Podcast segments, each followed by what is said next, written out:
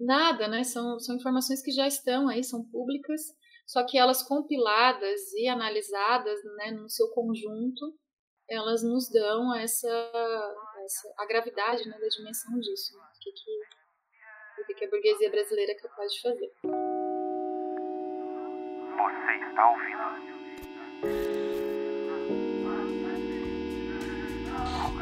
Agora é outro.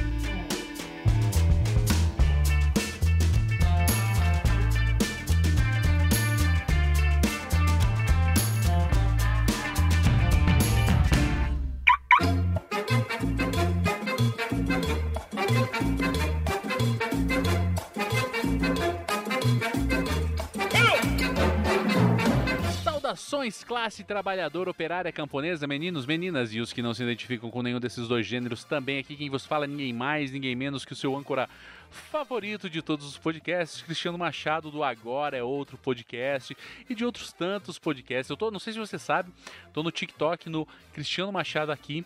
Uh, recitando poesias para vocês lá, falando sobre poetas, sobre poetisas, recitando poesias. Em breve vou recitar textos né, em prosa também. Uh, vamos verificar. Se você tiver textos, essa semana que passou, uma grande amiga mandou dois textos para eu recitar por lá. Então siga nessa rede TikTok Cristiano Machado aqui, aonde eu estou, estarei uh, recitando poesia. Mas não vim aqui para falar de poesia, vim para falar sobre o programa que eu gravei com a Kellen Rosso uh, sobre a família Dursky. Você conhece a família Dursky? É, são os donos do Madeiro, esse mesmo. Uh, e donos de mais uma porrada de coisa. Esse programa é sobre uma pesquisa muito particular sobre uma família da elite paranaense, a família Dursky, que a Kellen fez aqui. Mas, para você que tá ouvindo agora e falando, ah, mas eu, será que eu vou, quero saber o que, que tem a ver, o que, que é a família Durski, sei lá, cara, nem sei que, onde é Paraná, Paraná é para cima ou é para baixo, é sul, é sudeste, não sei.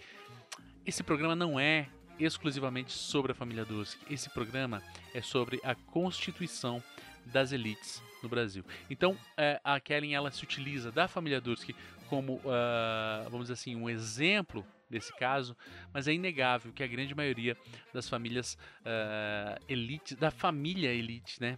Veja, essa, essa relação direta, é sempre uma família, uh, dessa constituição, desse tipo de gente aqui no Brasil. Então eu recomendo muito, muito que você escute o podcast, que você vá atrás.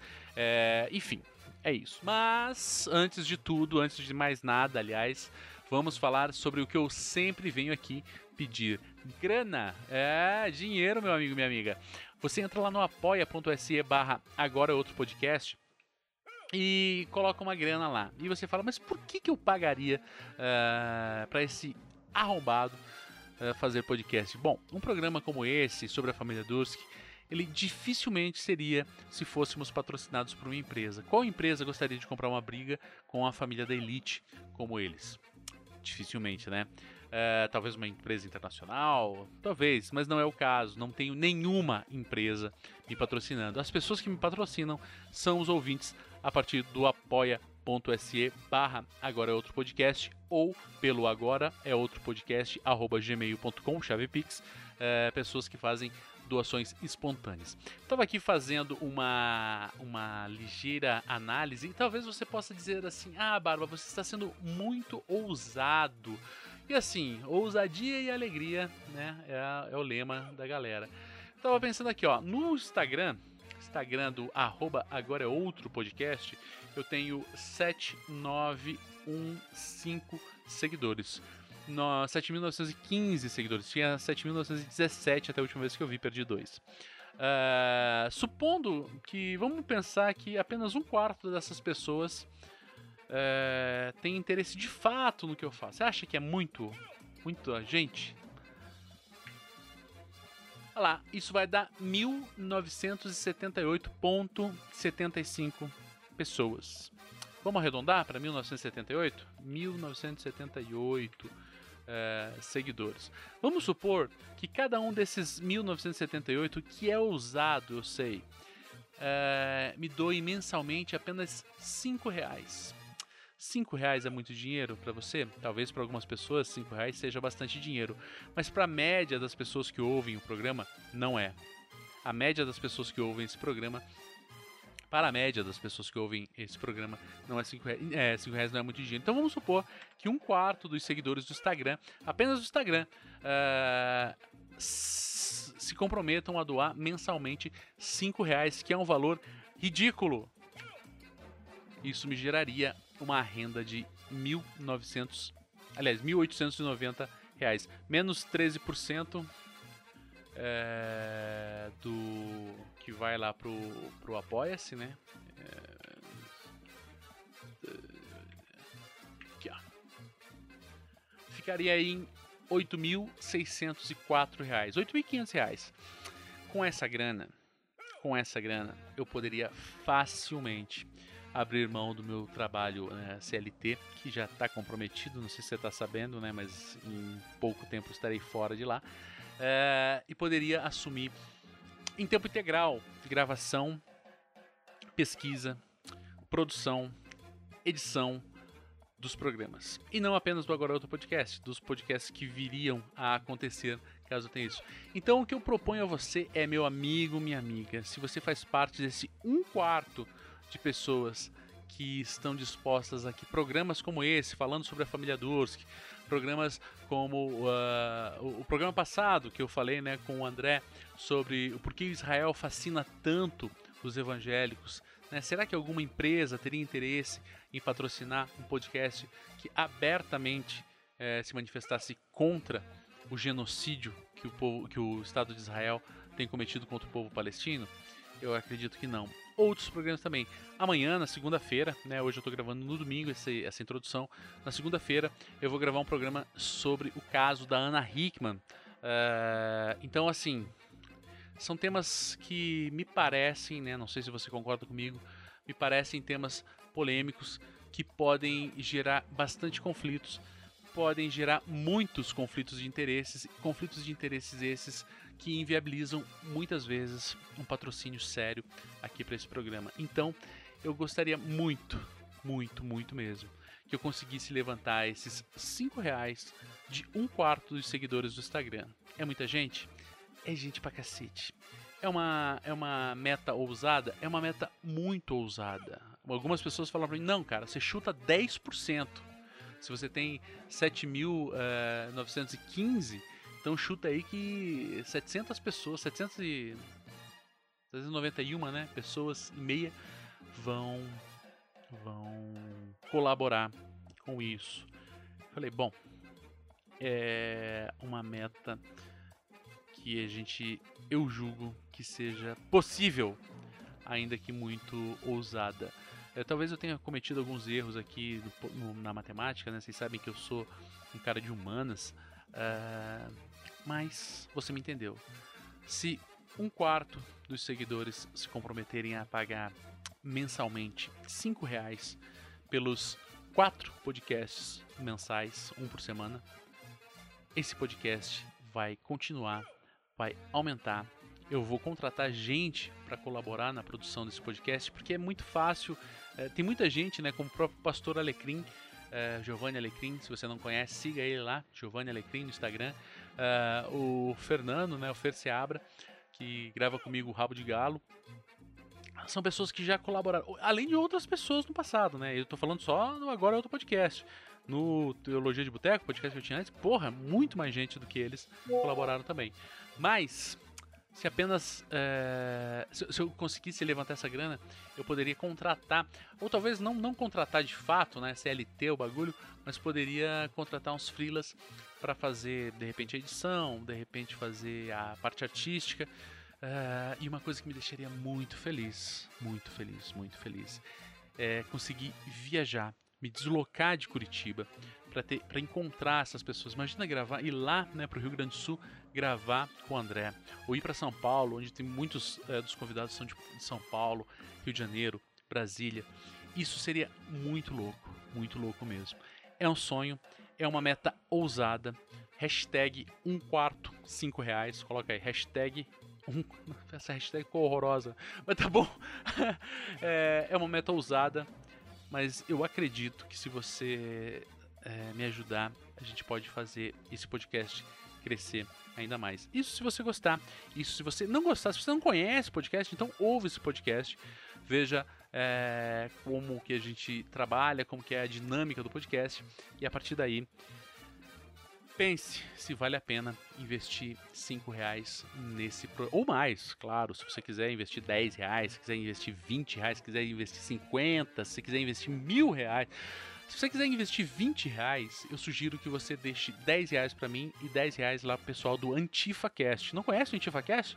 Joga aí no teu, no teu agregador de podcast AntifaCast. Uh, vários programas, vários convidados muito bons. Uh, cara, um trabalho lindo.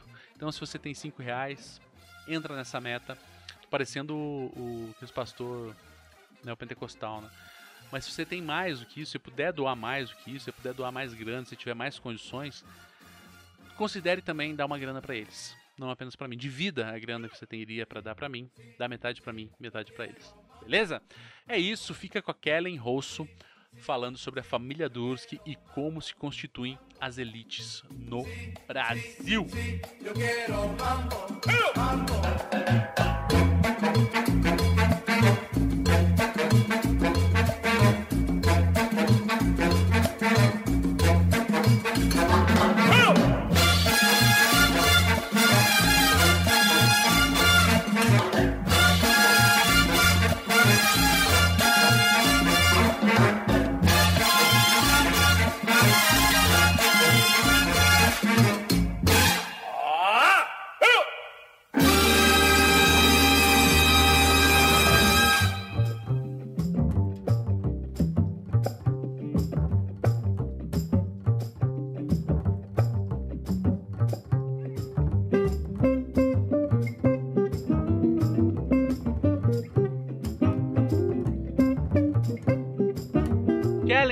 Rosso, que honra escalafobética ter uma pessoa de tamanho garbo, elegância, uh, de tamanho, tamanho carisma como você aqui nesse meu humilde podcast. Eu queria te agradecer, antes de tudo, a tua presença aqui e para as pessoas, para falar de um tema que é espinhosinho até, uh, para dizer o mínimo. uh, eu queria pedir para você se apresentar para a audiência que não te conhece dizendo: Kellen, quem é você e o que, que você faz? Olá! Olha, eu que agradeço o convite, fico muito, muito feliz de poder compartilhar um pouco aí da pesquisa contigo, com os ouvintes aqui do podcast também. Bom, eu sou Kellen Rosso, sou professora, sou educadora e pesquisadora né, da área da sociologia. Trabalho no Instituto Federal do Paraná, no Paranaguá. Eu sou coordenadora também da licenciatura, a gente tem uma licenciatura em Ciências Sociais, tá? E sou catarinense, moro no Paraná tem 10 anos e aqui desenvolvi essa pesquisa aí que eu vou falar um pouquinho né, sobre burguesia no Brasil, sobre as relações de trabalho no Madeiro. É, sou também filha da Lenir, que é uma foi, né, uma trabalhadora do comércio filha do Badejo, do seu Badejo, que foi pedreiro, né? Badejo, o nome do pai? É, Badejo. A gente chama de Badejo, né? Português? É, é português, é. Ele, é. ele é brasileiro, né? Ah, sim, eu pensei Mas que ele era é... português. Não, apelido, apelido, apelido ah, peixe mesmo. É. ele era conhecido como seu Badejo, mas o nome dele é Sérgio. Meu apelido ao longo de anos foi Cristiano Barba, né? Porque eu tinha uma barba meio Alain, a, a lá Leon Tolstói, assim. E uma vez eu, encontrei, eu fui num evento, assim, né, de anarquistas e tal, e uma moça chegou do meu lado, ah, oi, tudo bem?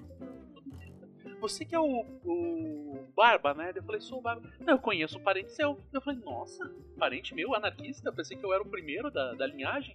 Não, daí ela falou, sei lá, Jefferson Barba.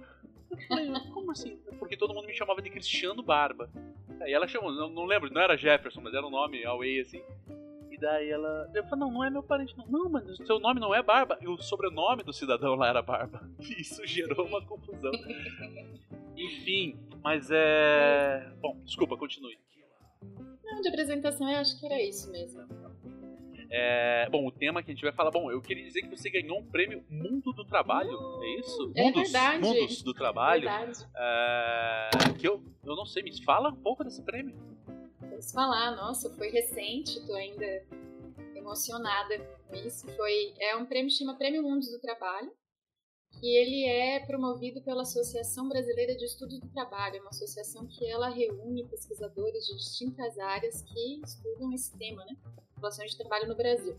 E aí, a cada dois anos, eles promovem essa premiação dos trabalhos que são realizados nos anos anteriores, né? sobre as pesquisas, enfim, tem essa temática. E aí, esse ano, é, eu fui, fui premiada, então, como melhor tese sobre o tema, produzida Legal, entre 2021 e 2022. Então, tô aqui. Um reconhecimento. Aquela viagem que você fez, que, que impediu nossa gravação na primeira tentativa, foi por causa disso. Foi por causa disso, foi uma viagem inesperada para mim, que eu não, realmente não imaginava que ia rolar e fiquei muito, muito feliz. E é um reconhecimento super importante, né? Porque é uma pesquisa, como eu falei, inclusive lá quando recebi, né? Uma pesquisa que exigiu aí muita coragem, porque falar da, da burguesia e principalmente de quem está aí, né, circulando pela cidade onde a gente vive, né, Ah, Cristiano? Então, Exato. Você pode encontrar uma pessoa dessa aí num shopping. eu já encontrei, inclusive. Ai, que delícia, cara! Ai, que situação deliciosa! Exatamente. Não precisei encontrá-lo para pesquisa, porque Por- não Porque houve até. necessidade, mas encontrei por acaso. Uma loucura. Cara, que coisa. Bom, eu vou. Eu vou. Eu vou pedir pra você já, né? Pra gente começar a falar. Eu tava. Hoje, enquanto eu tava trabalhando, né? é, eu tava. é, fui, fui, fui- Entrei no teu perfil lá no Instagram e daí que eu vi, né, essa questão desse prêmio que você falou. E eu fiquei pensando algumas coisas, né, sobre, sobre essa. Sobre o foco do seu tema que você vai introduzir. Como é, isso talvez é, é lugar comum entre as esquerdas mais radicais, mas talvez algumas pessoas não tenham é, levado em consideração alguns aspectos é, que são bastante pertinentes de se levantar, como, por exemplo, o fato de que se fala muito, a gente aqui do Sul, né, você de Santa Catarina, eu aqui de, de Curitiba, e mesmo no Sudeste como um todo, como a gente fala, né, dos coronéis do Nordeste, né, de uma maneira muito é, quase quase folclórica, né, da figura do coronel. E é claro, né, que a literatura traz uma série de, de figuras, assim, né. Lembro lá do, do coronel do, do Ariano Suassuna lá que aposta uma tira de couro das costas do, do Chicó.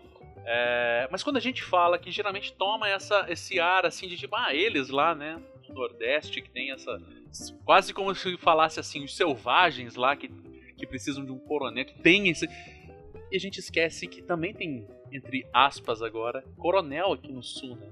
E não tem pouco, né? Não tem pouco. Inclusive, é, que descende de famílias que tinham realmente esse, essa alcunha, né? De ser, de fato, coronéis. Né? Foi o, o primeiro, o primeiro prefeito de Prudentópolis, que era o coronel Durski, Então, em fala, 1900.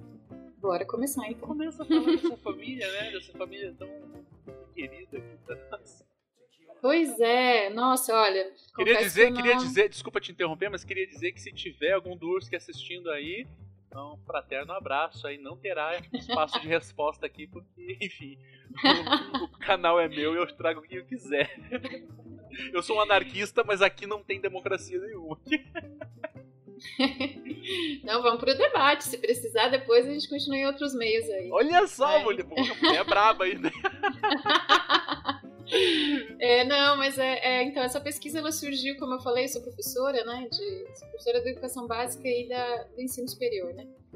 E trabalhando com jovens, a minha preocupação era justamente pensar, bom, a gente está ali falando, eu sou da, da rede técnica, de educação técnica, né? Tecnológica. Então tem uma formação muito pautada para profissionalização, né?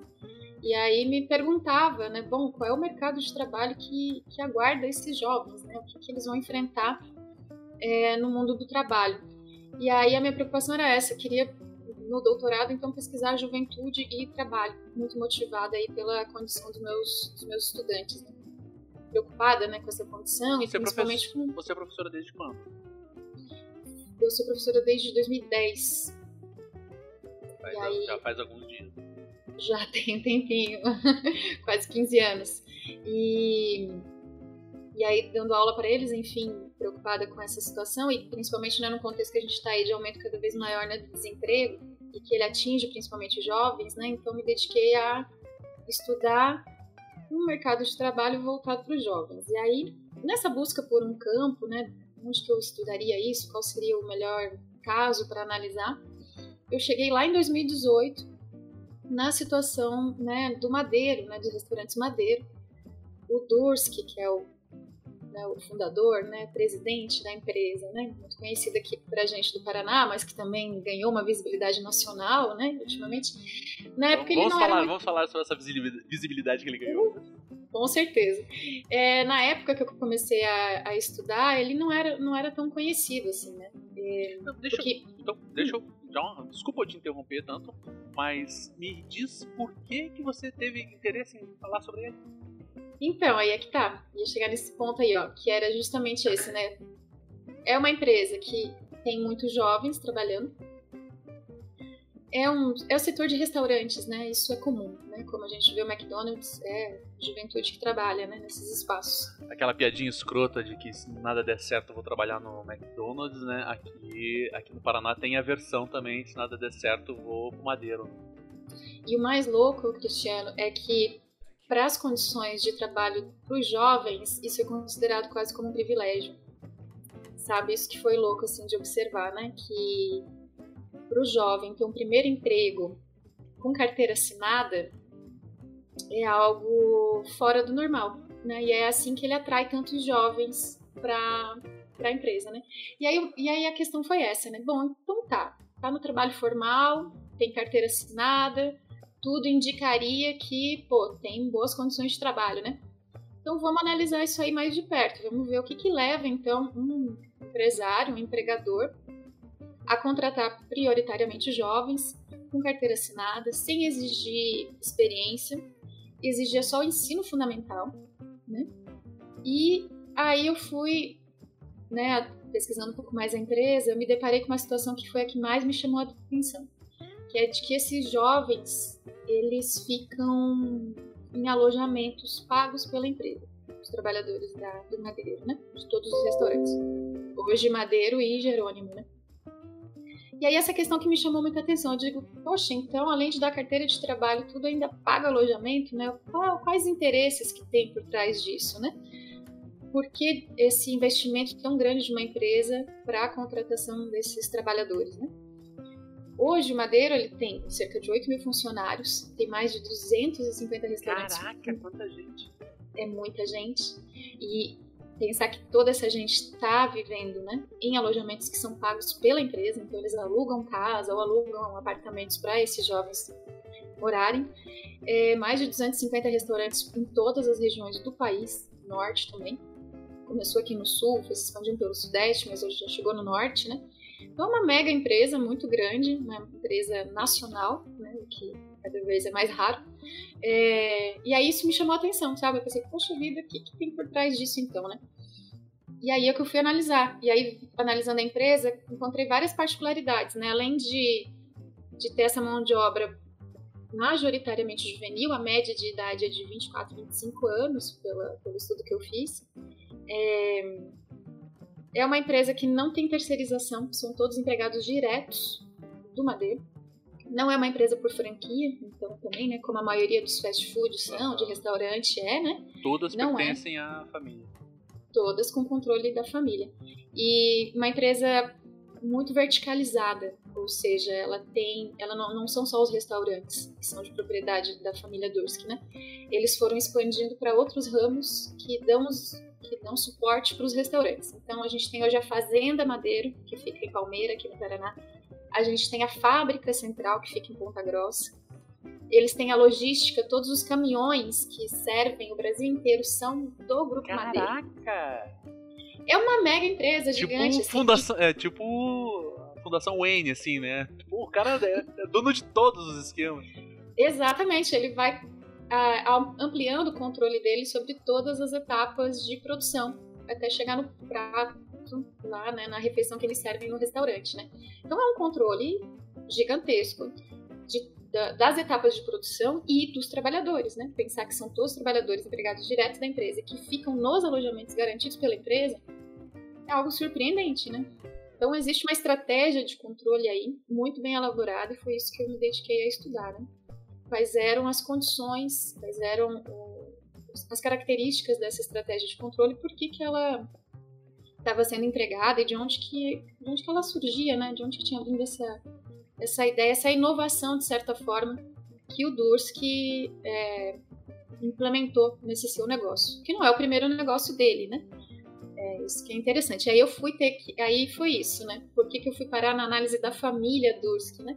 Porque só a empresa Madeiro, só o grupo Madeiro, ele não explicava, não dava conta de explicar a complexidade dessas estratégias de controle e de exploração da força de trabalho. Eu tive que avançar aí uns anos atrás para entender como é que tinha se dado o processo de acumulação de capital pela família Dursky. E aí é que o negócio começa a ficar mais interessante ainda, né?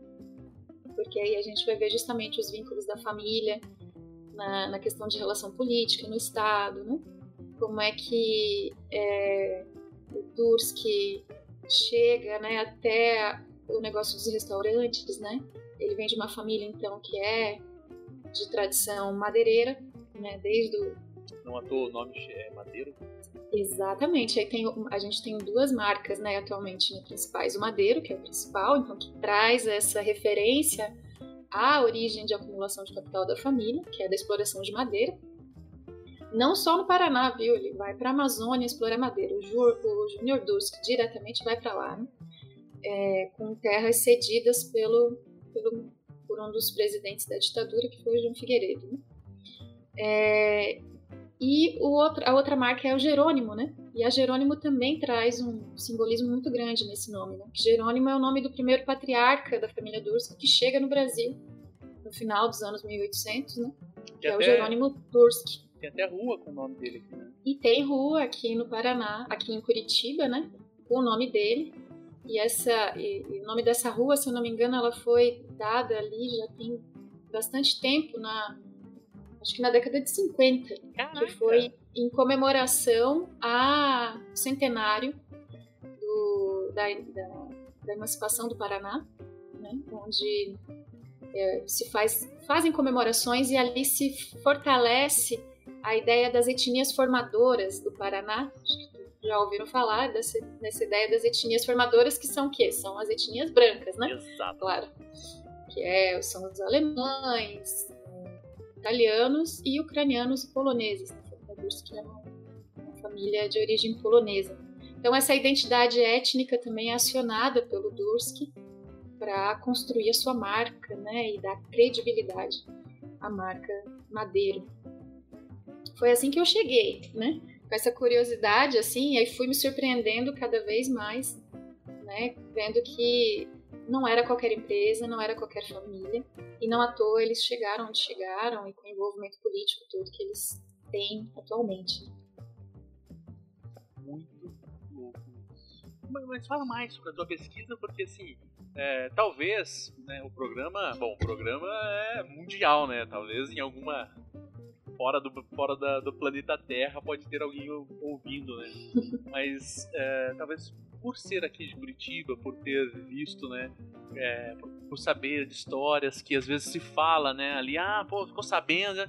É, é, para mim é muito é muito curioso. Quando eu fiquei sabendo da tua pesquisa, que foi me passado pelo Akatsu, um camarada que trabalha comigo, um beijo, Akatsu, seu lindo. É, e... Eu não conheço, mas agradeço também. Porra, né? Não, tanto que ele, ele, falou, ele falou de você assim, com uma intimidade, sabe? Que eu pensei, pô, ela, eles devem ter conversado ontem, né? Porque ele falou, não, pô, tem, tem uma moça lá que ela fez a pesquisa. Eu falei, caraca, tipo, tua, tua amiga? Ele falou, não, não, sigo ela no Instagram. Eu falei, caramba. Enfim. Super feliz. O Instagram possa é... ajudar a gente também não, a difundir né? essas informações. E... Mas me fala mais sobre essa pesquisa. O que, que você descobriu? O que, que você Mulher do céu, fala tudo. Bora lá, cara. É, ela é, tem, é uma loucura essa pesquisa, porque é isso, né? Eu, eu faço uma análise da trajetória da, da marca, né, Madeira, como é que foi construída e tal. Também analiso a empresa, porque me chama a atenção, então, essa questão dela ser verticalizada, né?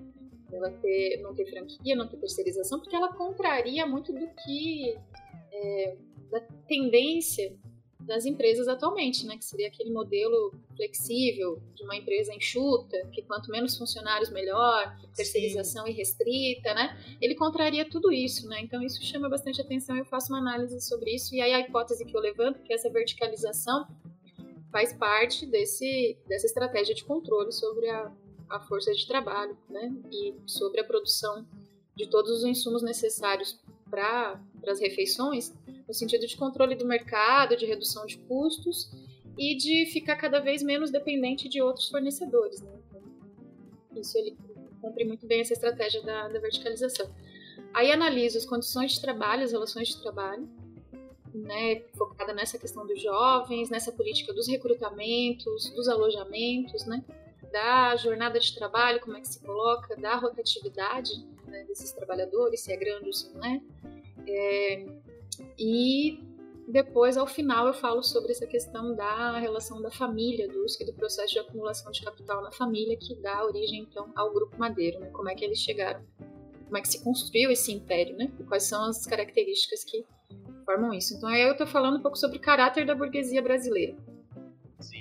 Porque parece que é uma exceção, né? Isso que é interessante a gente observar, né? E é, e é um pouco a minha missão, assim, de dizer, gente, quando um empresário faz uma declaração como o Durski fez na pandemia, que acho que foi isso que tornou ele mais conhecido nacionalmente, gerou até uma onda de, de, de boicotes, né? Quando lá em março de 2020, um empresário como Durski vai à mídia para dizer que não é para ter isolamento, que a economia não pode parar, que tudo bem, que vão morrer 5, 7 mil pessoas, mas a gente precisa garantir os empregos, né, e tal é, que, o, que é a economia que sustenta o país e tudo mais, é, isso não é uma declaração esdrúxula de alguém, de um, algo, uma exceção, né? Isso é que poucos se declaram, mas nas ações de todos os empresários, isso é a lógica predominante. Então é um pouco essa a missão também, de mostrar que isso faz parte do caráter da burguesia no Brasil, que é um país de capitalismo dependente. Né? Ou quando o empresário, como aconteceu com as vinícolas né, no, no Rio Grande do Sul, né, que foi que descobriram lá caso, os casos de trabalho escravo. Né? É, um dos principais assuntos ontem aqui no Bom Dia Rio Grande sobre essa operação e alguns trabalhadores que não estavam no momento da operação, no alojamento, foram encontrados depois em propriedades onde, onde trabalhavam. Todos agora estão em ginásio de Bento Gonçalves, onde recebem comida, cama e materiais de higiene. A Polícia Rodoviária Federal esclareceu que o grupo que fugiu ontem conseguiu ligar para amigos e parentes na Bahia.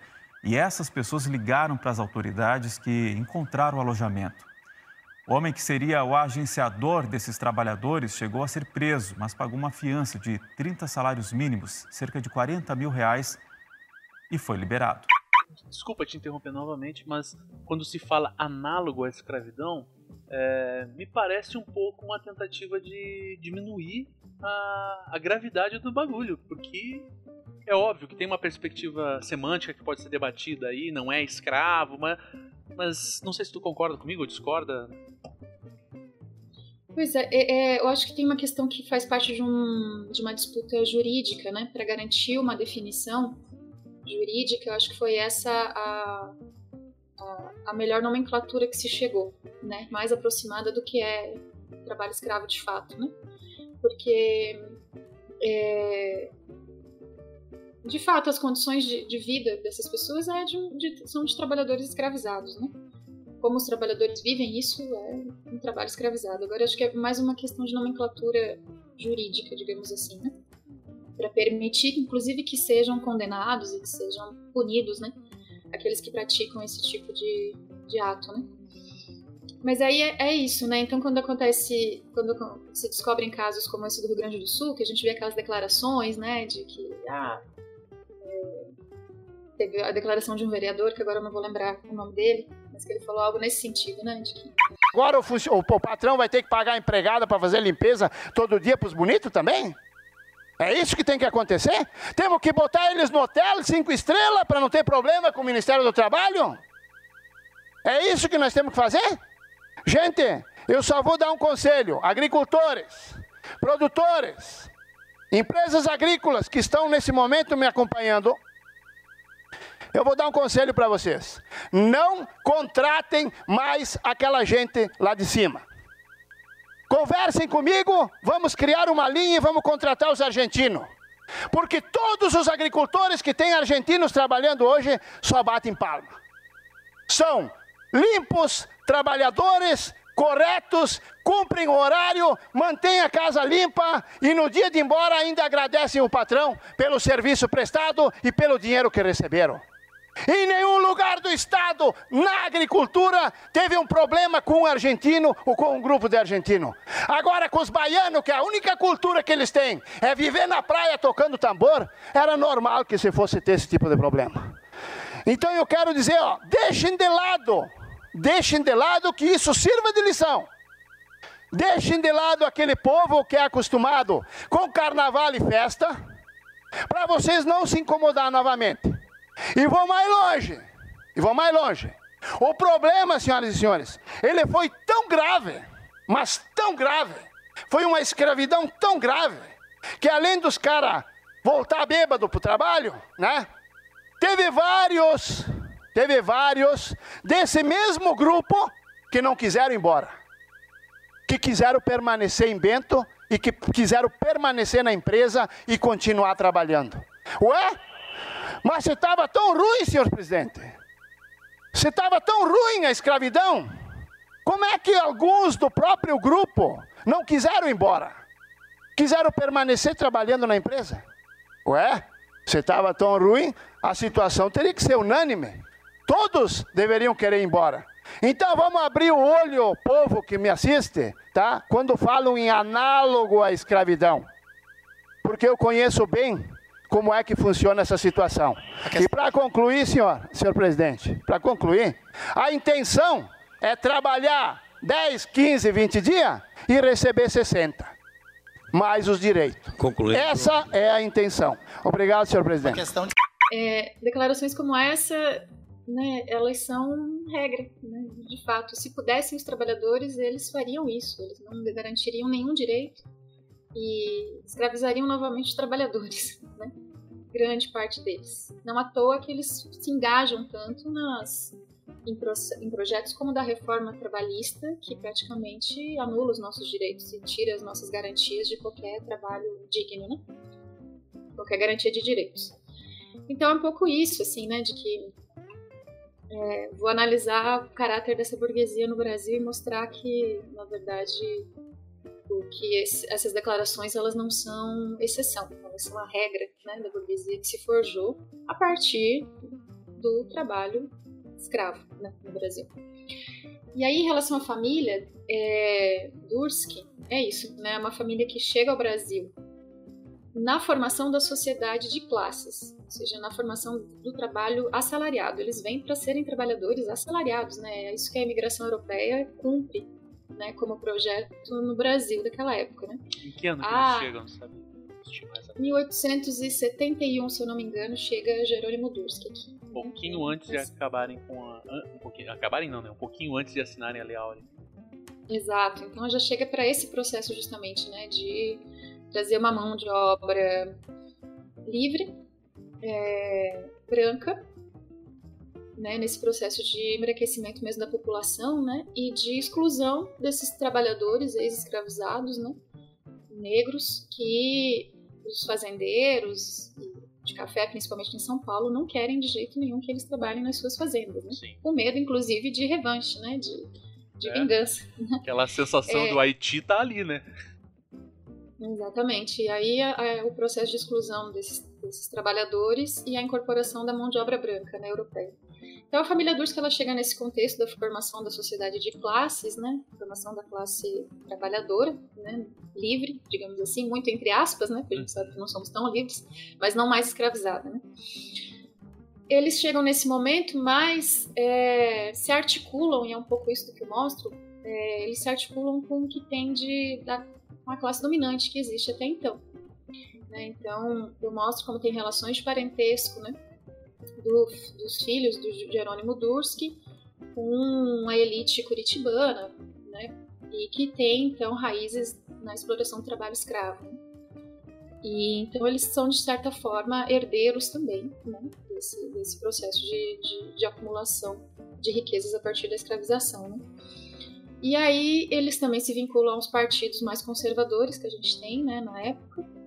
É assim que eles conseguem entrar na prefeitura de Prudentópolis, que é um município aqui do Paraná, que é emancipado então ali no, nos primeiros anos de 1900. E o primeiro prefeito então de Prudentópolis é o Coronel José Durski, que é então o bisavô, talvez eu erre o parentesco aqui, mas é do, do, do Júnior Durski, né? Que é o dono hoje do Madeira. E, e, aí, e aí, desde então, eles nunca saíram da estrutura política do município, né? Exerceram cinco dos sete mandatos que tiveram de prefeitura na República Velha.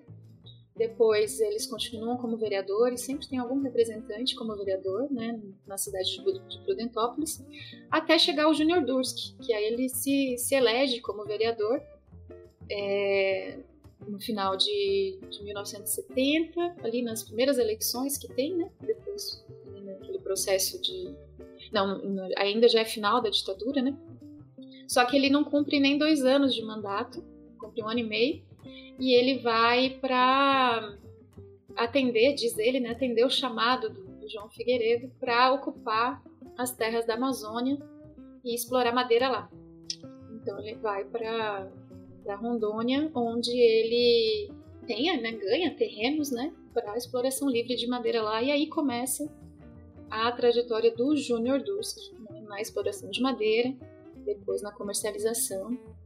Ele chega a ter uma empresa muito, muito conhecida à época, que chama Marine Box. Ele é sócio dessa empresa que vende madeira para a China. Né? Ele fica um tempo, né? Ele, a esposa dele de então, é sócia também, outros membros da família Durski. E ele se afasta, começa um processo de afastamento da exploração da madeira e funda então e cria o, o restaurante Durski, que fica no Largo da Ordem. Quem é de Curitiba já deve ter passado ali na frente. Ao lado dele tem o restaurante Madeira que é criado mais tarde. Mas ele começa essa transição então aí da exploração de madeira lá da Amazônia para para os restaurantes, né?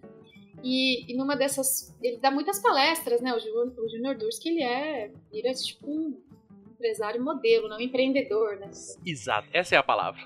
Essa é a palavra, né? Como aquele, claro. E aí a, a, a, narrativa dele, a trajetória que ele conta é isso, que ele teve que trabalhar muito duro lá na Amazônia, né? No norte do país, uma região sem lei, tudo muito selvagem, né? E ele teve que trabalhar lá, né? Pesado para chegar onde chegou. Só que é isso, né? A gente foi, já contei para vocês, na é uhum. novidade, a família dele não vem de baixo, né? A família dele vem já como, é fruto a, como a maioria das, dos contadores de história de superação não vem, né? Exatamente, né? Eles só ocultam, né, parte dessa história, né? É, é um mito, né? É um mito do empreendedorismo. Né? Por isso que é, é justamente por isso que é infundado, né? Não tem, não tem, não tem fundamento histórico, né? E, concreto na realidade. Então, é, é, esses empreendedores que a gente conhece, todos eles, se a gente for analisar aí as famílias e mais a fundo, né? A gente vai ver que na verdade teve é, muitos privilégios concedidos pelo Estado, né? Pelo poder público, inclusive. Né? Nessa trajetória da família Durski, então a gente vai ver isso, né? Eles se apoderam da estrutura política de um município, onde eles exploram madeira, então isso com certeza vai dar é, uma, né, privilégios para eles em relação à comercialização e os negócios da família, né? É, é, uma, é, uma, é uma função estratégica política, né? Não é dali que vem todos os recursos, né? Do salário de vereador de prefeito, Sim, né? Eles estão ali para poder ter benefícios nas áreas né, na, comerciais, enfim, nos investimentos que eles têm. E então começa daí. É, o, o Dursk, então, ele, como eu falei, ele vai para a Amazônia. É, são terras que são cedidas pelo governo da época, né? Então, mais aí já tem mais um, um elemento disso, né? De como o poder público ele contribui para a acumulação de capital né, dessa burguesia. É, e depois o próprio Dursk, né? A fazenda, a, a, desculpa, a fábrica central Em Ponta Grossa, Ponta é Grossa. terreno doado, é, de- é terreno doado também pela prefeitura. Que Na coisa, época, né? Prefeito Marcelo Rangel. Sempre com aquele papo de ter uma contrapartida, de que vai gerar empregos para a cidade, diretos, indiretos, tudo mais. Mas é isso. Então, ao longo de toda essa trajetória, a gente vai ver o poder público aí garantindo linhas de crédito especiais, né? Também o próprio DURS que também se beneficia disso, do crédito do governo do estado. E tudo isso com muita cerimônia, né? E tudo colocando o empresário como aquele que está não não que está sendo beneficiado, mas que está beneficiando Um herói, o né? estado Um e herói. a região. Indiscutível. Exatamente. Antes de tudo, um bravo. Né? Exatamente. E é isso, é, e é isso. Não é uma, não é um, não é um elemento novo, né? É isso que eu quero mostrar. Um Ele é um caso que mostra como, como se constrói, né, a, a riqueza de tantas famílias que a gente tem no Brasil desde o período colonial, beneficiadas por políticas estatais. É interessante é, você contando essa história que é muito particular nossa aqui, né, do, do- da região de Curitiba, dos Campos Gerais ali, né, Ponta Grossa, Prudentópolis e tal. É interessante, é, para mim pelo menos, é muito interessante porque faz parte da minha realidade, é, mas é também interessante pensar como ela não é tão particular, né, como você falou, porque ela espelha outras centenas de histórias iguais. né? Outras centenas de histórias de super empreendedores, homens que vieram do nada ou do muito pouco, seu- seu- suas famílias vieram é, pobres da Europa e construíram o império que tem com muito suor. E assim, com muito respeito que eu devo a quem quer que seja, né? não sei se eu devo respeito a tantas pessoas assim, é, não é nenhum ataque pessoal à família do, do ou qualquer coisa do gênero, né? Não tenho nunca. A parte, eu, eu, eu acho que eu fui duas vezes no restaurante dele, né? No Madeira uma vez e no Jerônimo outra. É, não achei o melhor hambúrguer do mundo, como ele sugere, é, mas não é um hambúrguer ruim. Indiscutivelmente, não é uma comida ruim, é uma comida até bastante. Comparado com outros fast foods aí, é até boa demais. Mas é muito interessante pensar como, como essa tua história, como esse recortezinho, né, como essa fatia finíssima da história é, do Brasil que você conta no teu trabalho, ela espelha, não talvez com exatidão, mas espelha é, pelo menos os, os arquétipos principais, assim, né? Que é o, o, o cara branco, o homem bravo, empreendedor, que arriscou em nome de dar emprego, em nome de fazer o estado crescer, em nome de fazer a cidade crescer. Isso é muito sintomático, né? É muito sintomático como eles são. Isso é uma leitura que eu faço, talvez você pode, pode discordar de mim. Como esses coachings, como esses empresários, como esses empreendedores são tidos quase como super-heróis, assim, né? Como, como, sei lá, como um herói grego, assim, né? Um cara que uh, eu já vi, né? Eu trabalho na Copel aqui, né? Na falecida Copel, né? Que Deus a tenha em bom lugar. É, Eu já vi gente ali, sabe? Cara que trabalha do meu lado, que tem o mesmo salário que eu, sabe? Aplaudindo. Pessoas assim falando, caramba, olha olha a história desse homem, assim, né? E eu do meu lado falando assim, caraca, eu, eu que digo, olha a história desse homem, brother. Você não Exato. consegue, sabe? E assim, é claro, né? Tem uma série de fatores que. Hoje mesmo eu tive uma discussão é, longa com, com um colega lá sobre, sobre, sobre esses mitos, assim, tudo mais, por conta né, da nossa gravação, assim, eu tava com essa, com essa, com essa história na cabeça e tal, né? E ele falou, não, pô, a gente tem que se espelhar nesses homens. Eu falei, caramba, tem que se espelhar como, né? Conseguindo algum apoio do Estado pra me É, Pô, não é imagina fácil. se o, governo- se o Ratinho Júnior reso- resolver meter grana no meu podcast, eu tenho certeza que eu vou ficar tão grande quanto ele em algum momento, né? Explorando pessoas, agredindo a natureza. É, Então, assim, né? é, quero deixar claro aqui que eu não tô pedindo dinheiro pro Ratinho e não farei isso caso, né? Mas assim, só né, em critério né, de, Uhum. de exemplificação.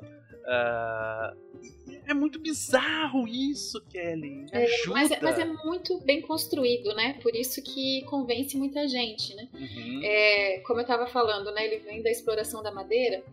E aí eu fui investigar o porquê que ele sai da madeira e vai pros restaurantes. né? Ah, Porque- isso era uma pergunta que eu, que eu tinha até anotado aqui. Ele não é Isso. mais um, um- um empresário desse ramo, ele, ele pulou de um para outro.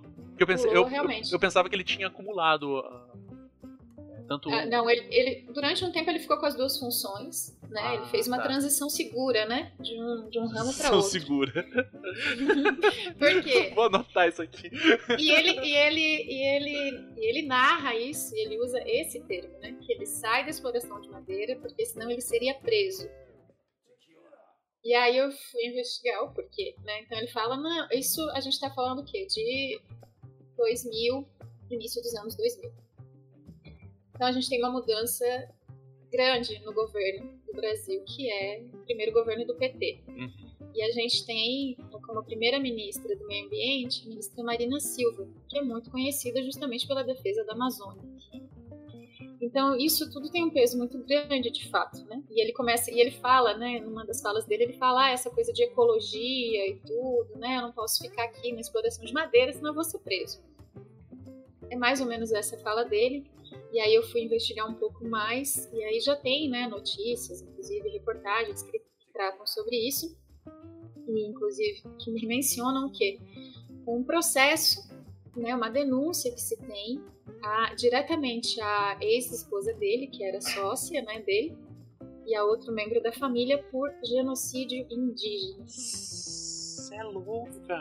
Não é coisa, não é coisa pequena não, é coisa séria. Então não é à toa que ele fala, né, que, que ele poderia ser preso. Então, é, ele, então ele faz essa- esse processo de mudança, sai da exploração de madeira e a gente sabe todas as denúncias que tem em relação à exploração de madeira na Amazônia, grande parte ilegal, irregular. Né? E isso explica muito também do apoio dele político ao governo Bolsonaro, né? E ele chega, e aí eu analiso o Instagram dele, o posicionamento político dele também ali no Instagram, e ele declara a- claramente, né, o apoio dele ao ministro do, do Meio Ambiente, do Salles.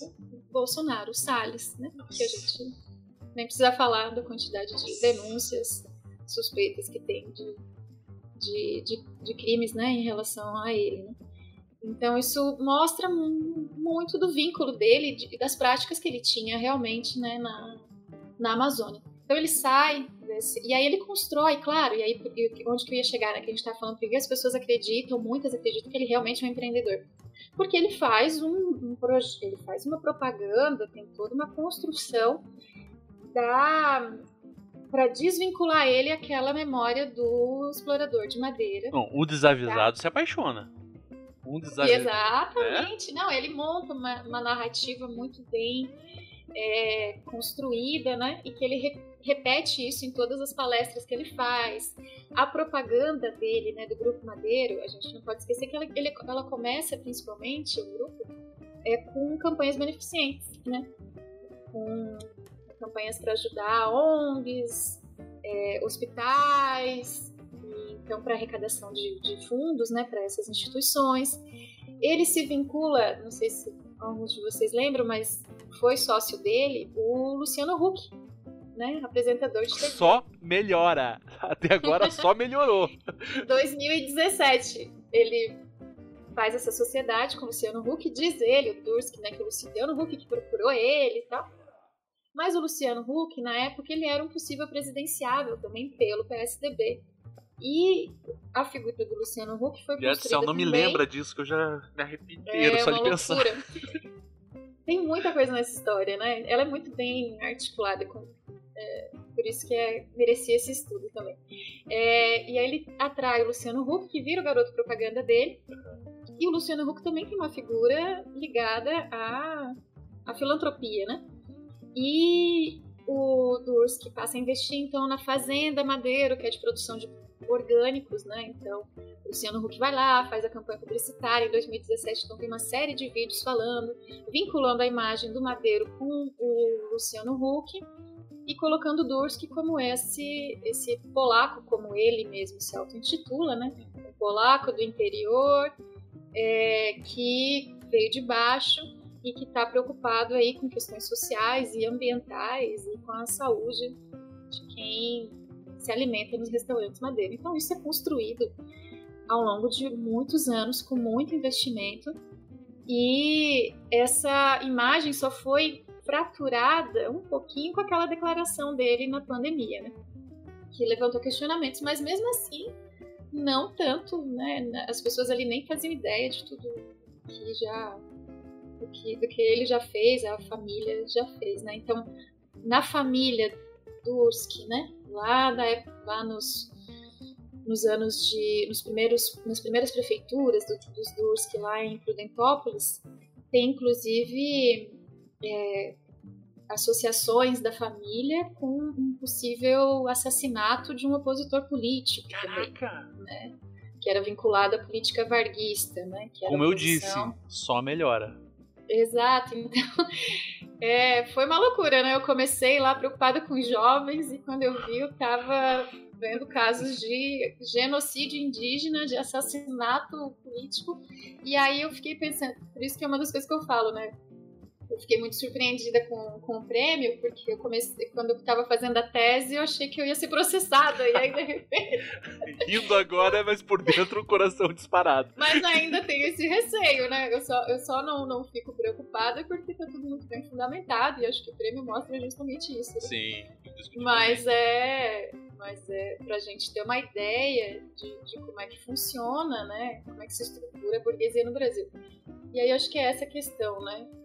Estava falando também, que eu começo a falar, que é de que não é, não é, não é uma exceção o caso dele, é a regra, são elementos que são estruturantes da formação do capitalismo no Brasil. Então não é se o cara é bonzinho ou não. Não, não é uma questão. Ou é, se ele é perverso ou não. Não é uma questão moral, falando, assim, né? Não é uma questão moral, não é uma questão subjetiva. É uma questão estrutural da sociedade brasileira, né? Para ser burguês no Brasil, você passa por esses por esses pontos todos, né? Por essas etapas todas. Checklist, assim, né? É o checklist da burguesia é. dependente. É uma coisa que eu sempre levanto, né? Lá na, na empresa onde eu trabalho, muitos dos colegas né, se posicionam à direita, né? Alguns até à extrema direita, o que me assusta. É, enfim, não vou entrar nesse mérito. É, de sempre, eu, eu sempre tento né, trazer um, um, debate saudável assim com os amigos com os quais eu convivo há quase 20 anos lá, né? É, e eu sempre levanto isso, eu falo assim, ó, a minha oposição ao capitalismo não é de ordem é, moral, não é porque eu me acho melhor, ou eu acho que os, que os camaradas e as camaradas que estão do meu lado, né, são mais, são superiores moralmente. Não, tem um monte de comunista babaca, tem um monte de anarquista escroto.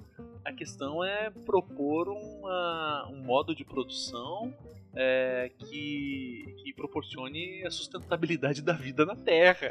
É basicamente isso, né? Nossa, e agora mais ainda, né? né? Está agora... à beira de um colapso climático, né? Sem falar do sanitário, que a gente escapou por pouco, né? Então a gente está já contexto de barbárie já generalizado. Exatamente, a gente está assim a, a, um centímetro de Mad Max. Né? Uhum. E, e é, para continuar, é uma coisa também que é importante retomar, que, que eu trato ali né, nessa pesquisa, né, que é sobre, já que estamos falando então que é uma condição estruturante né, da burguesia no Brasil, é, no que, que ela se apoia então, né? Quais são as características do capitalismo dependente? Eu coloco como dependente, que é uma leitura que eu uso do, de um sociólogo brasileiro que chama Florestan Fernandes. Grande, Florestan. Nossa senhora, a gente precisa recuperar ele sempre. É, o Florestan Fernandes é a base da minha, da minha análise, né? Claro, com apoio de outros que tratam da formação social brasileira, mas o Florestan Fernandes é o principal. E ele vai fazer uma análise sobre justamente como é que se dá esse processo de transição do trabalho escravo para o trabalho assalariado no Brasil. É daí que a gente vai falar né, sobre essa questão da, da, da condição do, do negro né, liberto né, de, da exclusão total dele, né, do trabalho, da cidadania, e também né, de como que se dá o processo que a gente chama de revolução burguesa no Brasil, que é justamente essa transição de que eu estava falando. Né? E aí Florestan Fernandes vai, vai fazer a, a, análise de que a gente tem, então, uma, uma revolução burguesa em que a burguesia que nasce né, nesse, na nossa sociedade, ela não faz uma ruptura com as classes dominantes do, do regime anterior. Uhum. A burguesia ela não vai romper com, com a classe dominante da, da época colonial, né? Ela não tem vai, uma revolução. Não tem uma revolução de fato, vai ter uma conciliação, né, entre essas classes, né? e que vai garantir o que é a burguesia? A permanência dos privilégios daquela aristocracia agrária. Então, essa aristocracia agrária que principalmente vai direcionar esse processo de, de transformação da sociedade para garantir a preservação dos seus privilégios e conceder desses privilégios para essa nova classe, que é a burguesia, né? E, e aí, nesse processo, o que, que a gente tem? Questões que não são resolvidas, né? que se resolvem em outros países de capitalismo central, como, por exemplo, reforma agrária. É, o capitalismo fez reforma agrária. Aqui, quando a gente fala em reforma agrária, a gente é acusado de comunista, Fala de, de revolucionário, né? Não, é, enfim, isso já foi uma questão também levantada algumas vezes na, nas, na, no refeitório lá da empresa. É isso, reforma agrária não é sobre ser socialista, é, é sobre, novamente, sobre ter comida. Exatamente, é, e aí é um, um dos pontos, né, que mostram como a gente não teve é uma, uma revolução burguesa nesse sentido mais clássico, né? É, mas por que, eu tô falando isso? Porque então a gente vai ter um processo de transformação né, da sociedade colonial do trabalho escravo para o capitalismo, em que permanecem muitas das características daquela sociedade anterior, né? Uma delas, então, é a desigualdade racial, que a gente já comentou, e também a desigualdade regional? E aí é isso que eu percebo, que eu, que eu defendo na tese, de que o Durski ele se aproveita disso até hoje. A burguesia no Brasil se aproveita até hoje disso, da desigualdade étnico-racial e da desigualdade regional. Por quê? Porque existem trânsitos de acumulação de capital que o Durski vai fazer. E aí eu queria levantar um ponto que para mim acho que é um dos mais é, tocantes assim para mim, que mais mexem comigo, que é o que ele faz com os jovens, né? Porque ele vai então buscar jovens, principalmente no nordeste do país, para trabalhar nos restaurantes do sul e do sudeste e mantê-los nesses alojamentos pagos pela empresa. Cerca de 15, 16 jovens ficam nesses, nesses apartamentos ou casas, morando juntos, com quartos compartilhados e tudo mais, né?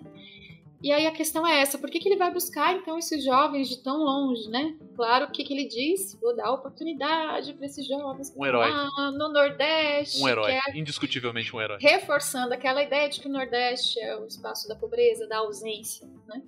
Como ele fez com o Norte, que ele fala que é o espaço também, um lugar onde não tem leis, que é uma aprovação à honestidade, por isso que ele saiu de lá, né, no Norte, e voltou para o Sul.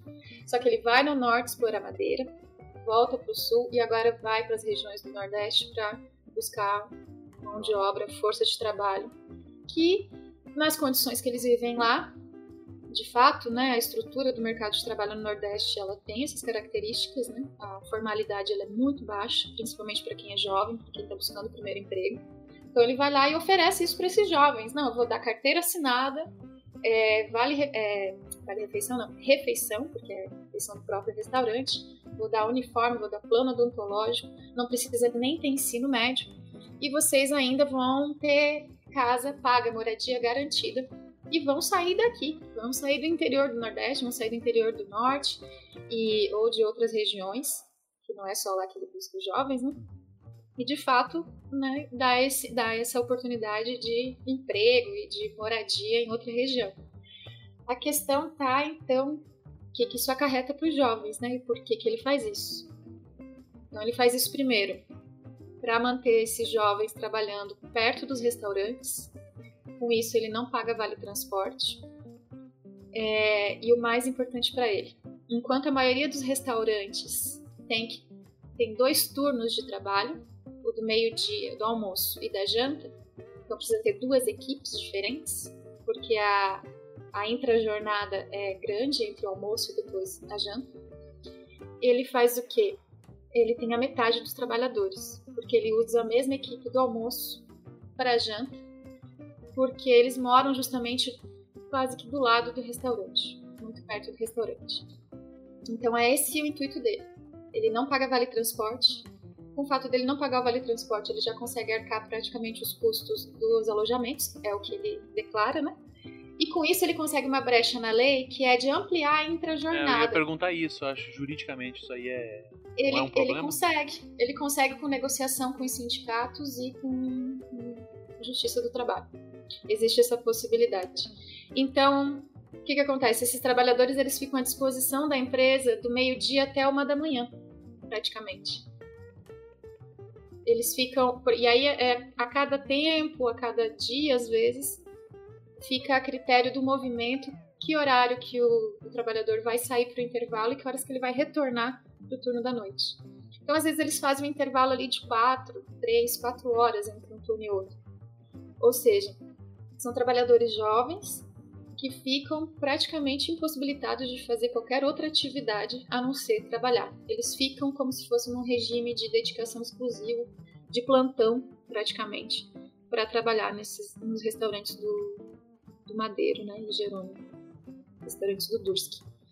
É, então essa é a principal questão, né, que leva ele a buscar esses jovens dessas regiões.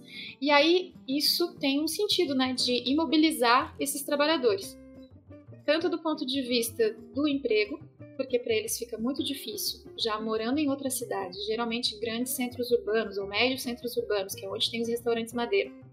Fica muito difícil para eles buscar um outro emprego e aí ter que arcar com, com as despesas de moradia.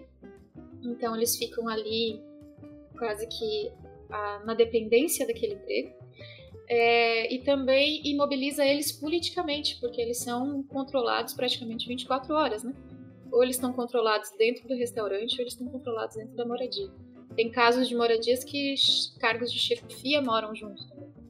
Ou seja, pessoas que, que vão definir se a pessoa continua trabalhando ou não. Né? Então é um controle quase que total. Não digamos total, mas quase que total desses trabalhadores que são muito jovens, né? geralmente o primeiro emprego deles. E é o que eu chamo também de uma desterritorialização programada, digamos assim, desses jovens, né? porque ele vai tirar esses jovens, então, da sua rede familiar, do seu núcleo de apoio e leva eles para uma outra cidade distante. Necessariamente o jovem ele vai sair da cidade, porque ele precisa estar em alojamento para a empresa ter esse cumprir esse objetivo, né? Então eles são deslocados, necessariamente eles vão ser deslocados. Uma das exigências da, da vaga é disponibilidade para morar em outro estado ou outra região. Então eles saem desses, dessas suas cidades e vão para outros locais e eles perdem o apoio da rede familiar ou da rede comunitária que eles tinham, né? Então eles ficam completamente, é, eles ficam numa condição permanente de migrantes que vulnerabiliza os trabalhadores, a gente sabe disso. Né? Então ele faz esse processo de forma planejada e pensada. E para isso precisa ser jovem, né? Não pode ter filho, não pode querer casar, não pode querer estudar, porque precisa estar ali nessa vivendo exclusivamente, quase, dedicado quase exclusivamente para o trabalho no Madeira. Isso para mim é, é, é, o ponto, né, que, que mais me, me chamou a atenção nisso tudo, né? Não é algo novo também, dentro da burguesia no Brasil, né? Sim. A questão dos alojamentos é usado, mas o que impressiona no caso do Durski é a magnitude disso, né? A gente está falando de 8 mil funcionários que ficam em alojamentos pagos, custeados pela empresa. Ou seja, isso rende muito para ela se dedicar a isso, isso rende muito. Explica né, o porquê que a empresa expandiu tanto. De 2005 até 2020, ter 250 restaurantes em todas as regiões do país. E deixa eu te fazer uma pergunta. É... Tem algum tipo de mobilização, algum tipo de organização dessas pessoas que trabalham para ele ou de outras pessoas para tentar sanar essas questões ou não? Eu não identifiquei, infelizmente, Cristiano. Isso é uma outra dimensão da pesquisa que eu queria é, me dedicar, né? agora no futuro. É, porque é, resistência sempre existe, né? Sempre existe, ela tá ali. Pode ser às vezes individual, às vezes é uma resistência no cotidiano, enfim, uma articulação que existe, mas ela não foi, não consegui é, identificar ela durante a pesquisa, né? O que eu consegui identificar são é, saídas individuais, infelizmente, somente, né? Que é, por exemplo, processos, mas isso acontece depois que o funcionário é demitido, né? ele entra com processo na justiça, é, denúncias na internet, né? Eu me apoiei nos vídeos que os jovens publicam no YouTube sobre como é o trabalho no madeiro. Então, existem muitos vídeos também que de jovens que muitos não, né? Mas existe vídeos de jovens que é, foram demitidos e eles fazem denúncias. E existem comentários a esses vídeos é, endossando essas denúncias também, né, dizendo que são práticas comuns dentro do Madeira. Que horror. Uhum. Eu, eu, eu, eu tava bastante curioso em ouvir você falar sobre, sobre a história toda, mas eu não achava que era tão grave assim.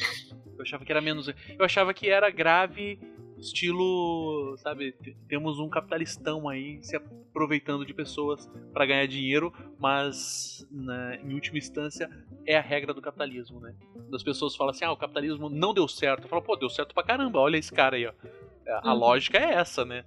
É, não deu certo pra gente que está sendo explorado, mas a regra está sendo cumprida.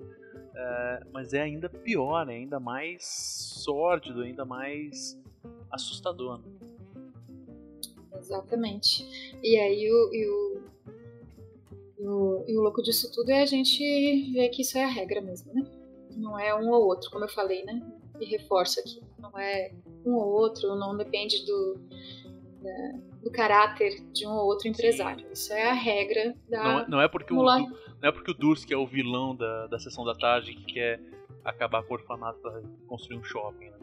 Hum. É, é, sobre a regra do jogo e ele tá jogando na, dentro da regra.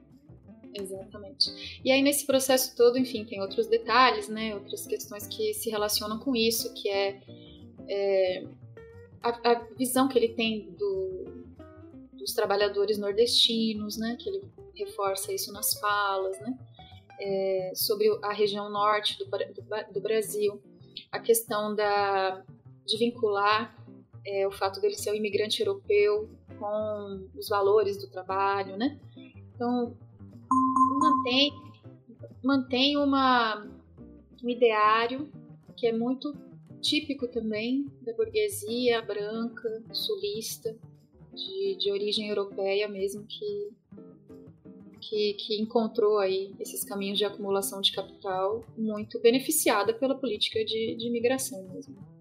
É importante a gente difundir isso porque é, e, e, e, é isso, não são, não estou trazendo nada de novo. Acho que o que, o que nos assusta são todos os dados que estão já divulgados. Sim. Só informações públicas. Sim, não foi só um trabalho de Sherlock Holmes. De investigação, CSI tipo, né? Prudentópolis, uhum. assim. Nada, né? São, são informações que já estão aí, são públicas, só que elas compiladas e analisadas né, no seu conjunto, elas nos dão essa, essa a gravidade né, da dimensão disso que, que, o que a burguesia brasileira é capaz de fazer. Bom, seguindo já para o encerramento dessa nossa conversa, já? mulher, nossa, uhum. né? Eu queria. Eu tenho o hábito de fazer uma última pergunta para os convidados e convidadas, que é a seguinte: Tem alguma pergunta que você gostaria que eu tivesse feito e que eu não fiz? E qual é a resposta dela?